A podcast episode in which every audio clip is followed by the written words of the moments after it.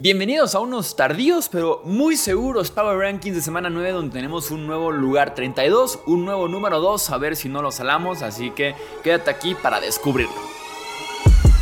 Hablemos de fútbol. Hablemos de fútbol.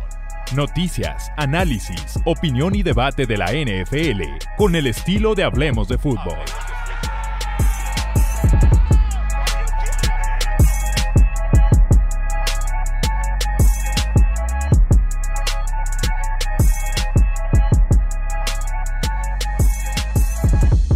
¿Cómo están? Bienvenidos a una edición más de los Power Rankings y hablemos de fútbol, como les decía, tarde pero seguro.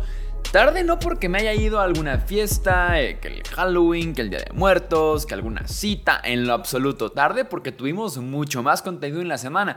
Tuvimos el podcast de análisis de los cambios que hubo antes de la fecha límite y también tuvimos el podcast de emergencia de Josh McDaniels, Dave Ziegler, Jimmy Garoppolo y los Raiders. Así que por eso es que se publica un día después. A pesar de que ya inició la semana número 9 de la NFL en el Thursday Night Football. Estamos grabando esto antes de este partido, así que a pesar de que ustedes lo están escuchando o viendo después del partido entre Titans y Steelers, tomen en cuenta que esto es 100% basado en lo que fue la semana 8. Nada tiene que ver lo que pase en ese partido de jueves por la noche, porque eh, quería aún así grabar estos Power Rankings porque nos sirven como referencia para la próxima semana también, para no perder ese hilo y porque también es la oportunidad de eh, pues poder hablar de los 32 equipos de la NFL en un mismo espacio. Habiendo dicho eso, arranquemos entonces del peor al mejor equipo de la NFL actualmente. En el lugar 32 pondremos a los Raiders de Las Vegas. Probablemente hay peores equipos que los Raiders, la respuesta es sí, sí los hay, pero en el momento en el que en una misma semana un equipo despide a su head coach, gerente general, sienta a su millonario coreback, creo que tenemos que ponerlos en el puesto número 32. Tenemos ya un podcast específico dedicado a Las Vegas, así que por ahí puedes revisar mi opinión al respecto. En el 31 pondremos a los Arizona Cardinals.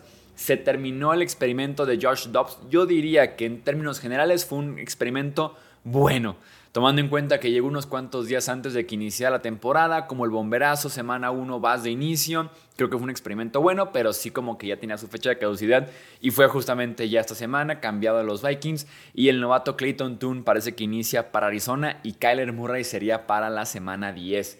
En el 30 Pondremos a los Panthers que ganaron ya su primer partido de la mano del Korak novato Rice Young, Adam Thielen que sigue siendo muy destacado como en su segundo, tercer, cuarto o hasta quinto aire en la NFL. En el 29 pondremos a los New York Football Giants. Regresa Daniel Jones oficialmente este domingo.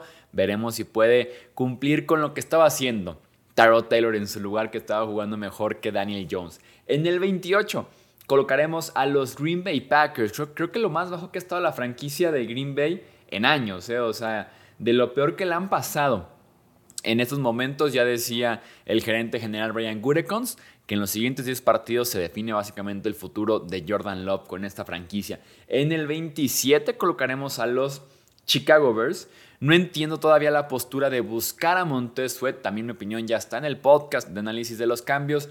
No lo comparto no lo comparto. Por lo que paga el equipo, por la situación de Montesuet y también por la situación de los mismos Chicago Bears. En el lugar 26 colocaremos a los Washington Commanders, justamente ese equipo que vendió, ese equipo que fue el vendedor más grande de esta fecha límite de cambios. Se entiende un poco porque Josh Harris viene de ser el dueño también de los Philadelphia 76ers en la NBA. Y esto de acumular y acumular y acumular picks del draft es muy de NBA. Quiero creer que eso tiene que ver. Creo que la era de Ron Rivera se termina este mismo año. Y ya veremos cómo le va a Washington con este reseteo que están haciendo de la franquicia. En el 25 colocaremos a los New England Patriots. Eh, no fueron cambiados a diferencia de los Commanders. Josh Uche, Michael Onwenu, Kyle Dogger, si yo fuera New England, entonces pasaría a extender justamente esos talentos jóvenes antes de que siga siendo la misma historia con los Pats, ¿no? De perder jóvenes talentos a otros equipos en la agencia libre y que regresen ya después 4 o 5 años ya que hayan fracasado en algún otro lugar. Pero yo me quedaría con, sin duda alguna, esos tres jugadores para el roster actual. En el 24 colocaremos a los Denver Broncos. Si la defensiva de Denver le jugara a todas las franquicias de la NFL como le ha jugado a los Chiefs este año en los dos partidos que ya han tenido, sería la mejor defensiva de la NFL sin lugar a dudas. En el 23 pondremos a los Indianapolis Colts darle el ovoide a Jonathan Taylor. Creo que esa debe ser la estrategia, sobre todo ahora que no está Anthony Richardson, ahora que ya le pagaste justamente a Taylor y se olvidaron de eso por completo en contra de los Saints y les costó, creo yo, el resultado. En el 22 colocaremos a Matthew, ah, perdón, a los Rams de Los Ángeles, Matthew Stafford lesionado del pulgar de la mano derecha, una lástima porque estaba haciendo un muy buen coreback. No entiendo por qué Matthew Stafford se golpea dos veces el pulgar de la mano derecha en dos jugadas diferentes contra el casco de uno de sus rivales y los Rams todavía lo ponen en una jugada como tipo Philly Special a recibir el ovoide en el que Matthew Stafford de hecho se avienta hacia adelante buscando el touchdown y se lesiona todavía más de la mano. Entonces no entendí, no entendí sinceramente, pero esos Rams sin Stafford están perdidísimos. En el 21 pondremos a los Atlanta Falcons, liberen al cervecero Taylor Heineke. En el lugar 20 pondremos a los Houston Texans me sorprendió para mal la ofensiva de los Texans en contra de una muy pobre defensiva de los Panthers el pasado domingo. En el 19 pondremos a los Tampa Bay Buccaneers. Mike Evans finalmente se queda en Tampa Bay como aquí mismo pronosticábamos que iba a hacer. Yo le pagaría sin lugar a dudas al wide receiver si fuera Tampa. En el 18 pondremos a los Minnesota Vikings. Qué lástima lo de Kirk Cousins. Creo que Kirk Cousins estaba haciendo un muy buen coreback, sobre todo los últimos 15, 20 días. Estaba haciendo un muy, muy buen coreback, jugando un altísimo nivel, incluso sin Justin Jefferson. Lástima que se lesione y se viene una decisión importante para Kirk Cousins porque es agente libre. Al final de este año veremos si quiere regresar a Vikings o si algún equipo con una situación un poco más competitiva lo podría buscar. No sé si un Falcons, no sé si un 49ers, em, no sé si, ¿saben? O sea, si los Broncos, que por ahí se deshagan de Russell Wilson, los Raiders, no sé quién podría buscar a Kirk Cousins, creo que va a haber opciones. Eh, Commanders, si quisieran traerlo de regreso ahora que ya está otro dueño, entonces va a ser un caso interesante. Lástima, insisto, por Kirk Cousins, sobre todo porque creo yo que en esa serie de Netflix de quarterback, eh, muchas personas se llegaron a encariñar un poco con Kirk Cousins, con su familia, su situación, cómo es él. Eh, qué mal, Qué mal por, por, por el Captain Kirk. Ojalá se recupere pronto. En el 17 colocaremos a los Tennessee Titans. Eh, Will Davis debutó muy bien.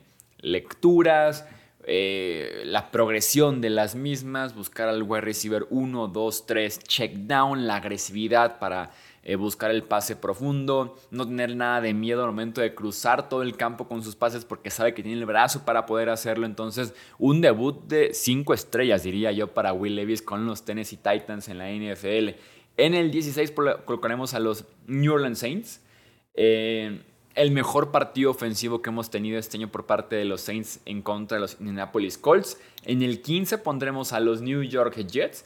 Mantenerse con vida, aunque sea con victorias horrendas es la clave para que Rodgers siga soñando con regresar este mismo año y poder aspirar a algo con estos Jets. En el 14 colocaremos a los Pittsburgh Steelers.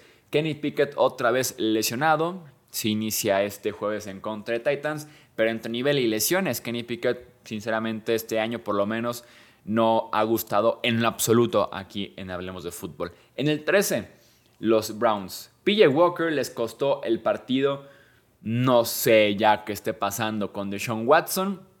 Sin duda alguna, sí es mejor que PJ Walker, sí debería regresar lo antes posible y salvar a este equipo que tiene una defensiva para poder por lo menos aspirar a playoffs, para hacer mucho ruido en el norte de la americana, pero que perdió en contra de Seahawks, básicamente por PJ Walker. En el 12 colocaremos a los Chargers de Los Ángeles. Yo aquí en la previa le decía a Justin Herbert, estás en casa, prime time, en contra de los Bears apalealos, o sea, dales con todo.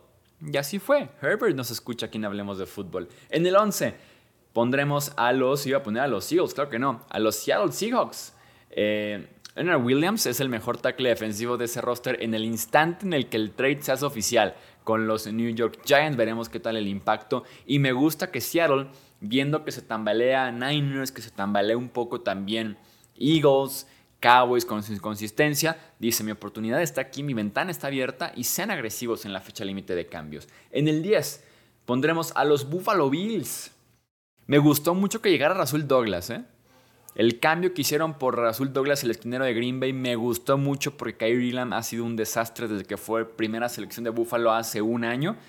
De hecho, eh, Kyrie Elam va a reserva lesionados, lesionado por lo menos cuatro semanas del tobillo. Así que Rasul Douglas tiene que entrar y a impacto inmediato porque así lo necesita este equipo de los Bills.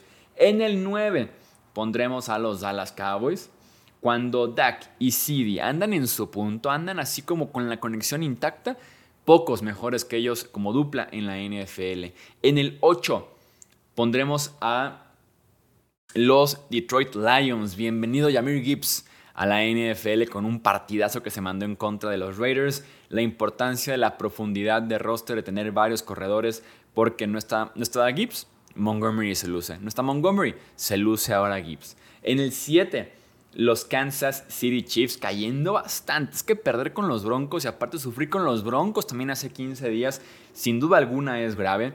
El problema ofensivo continúa en Kansas City principalmente por sus tackles ofensivos que se notó muchísimo más en este partido en contra de Broncos, porque Mahomes, que no estaba al 100% por ahí con una enfermedad, no estaba sintiéndose de lo mejor, no pudo estar escapando constantemente de la presión como lo ha hecho básicamente todo este año. En el lugar 6 colocaremos a los Jacksonville Jaguars, la defensiva. La defensiva, defensiva, defensiva de Jaguars es de élite, o sea, es de las mejores, creo yo, de las cinco mejores de la NFL en este inicio de temporada, en esta primera mitad de temporada, ha sido muy, muy buena.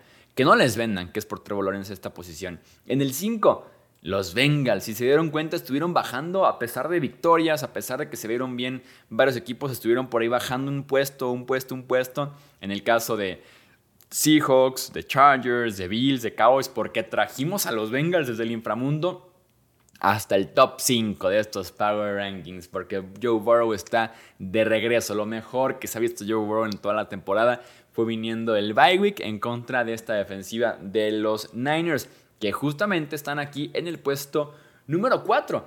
La defensiva de los Niners está siendo preocupante. La línea defensiva no se quita bloqueos. Por lo mismo me gusta que traigan a Chase Young como estamos dando, dándonos cuenta del problema que tenemos de línea defensiva, de pass rush, de no estarle llegando al quarterback ni con Cousins ni con Burrow, traigamos a Chase Young. Y esa defensiva secundaria, por naturaleza, se beneficiaría de un mejor pass rush por parte de los frontales. En el 3, colocaremos a los Miami Dolphins. Barren a los Pats. Mike McDaniel ha sido una pesadilla para Bill Belichick. ¿Quién diría? El chavito, eh, siendo por ahí, eh, pues dominador frente a uno de los mejores de la historia, si no es que el mejor de la historia. En el lugar número 2, y como les decía, tenemos un nuevo puesto número 2, buena suerte con eso, los Baltimore Ravens. La defensiva jugó excelente en contra de Arizona, me encantó la defensiva de los Ravens en contra de Josh Dobbs y esos Cardinals. Y digo buena suerte porque como un poco de contexto en caso de que ustedes sean nuevos aquí, está tan salado, tiene tan mala suerte ese puesto número 2 que me dolería en, en este caso estar salando a los Ravens, pero ojalá, ojalá saquen el partido para no sentirme mal, porque equipo que hemos puesto en el, en lugar número 2, equipo que algo le ha pasado, de verdad que algo le ha pasado, entonces suerte a los Ravens que en nuestro segundo lugar de esta semana y ponemos a los Philadelphia Eagles en el puesto número uno. Repiten como el mejor equipo de la NFL, creo que es la segunda semana consecutiva que lo tenemos por aquí. Vaya susto que le dio Washington, así como se lo dio hace unas cuantas semanas, se lo dio este domingo, apareció Devonta Smith, apareció Julio Jones incluso, así que en ese sentido Philadelphia mostrando ciertas variantes, aunque Jalen Hurts no está al 100% ni físicamente, rodilla izquierda tocada, y de nivel también ha estado muy por debajo de lo que vimos por lo menos la temporada anterior de Jalen Hurts. No olvides apoyar el podcast Hablemos de Fútbol, apoyar esos Power Rankings, dejar tu comentario y también seguirnos en redes sociales. Esto es Hablemos de Fútbol, yo soy Jesús Sánchez, hasta la próxima. Gracias por escuchar el podcast de Hablemos de Fútbol. Para más, no olvides seguirnos en redes sociales y visitar hablemosdefutbol.com.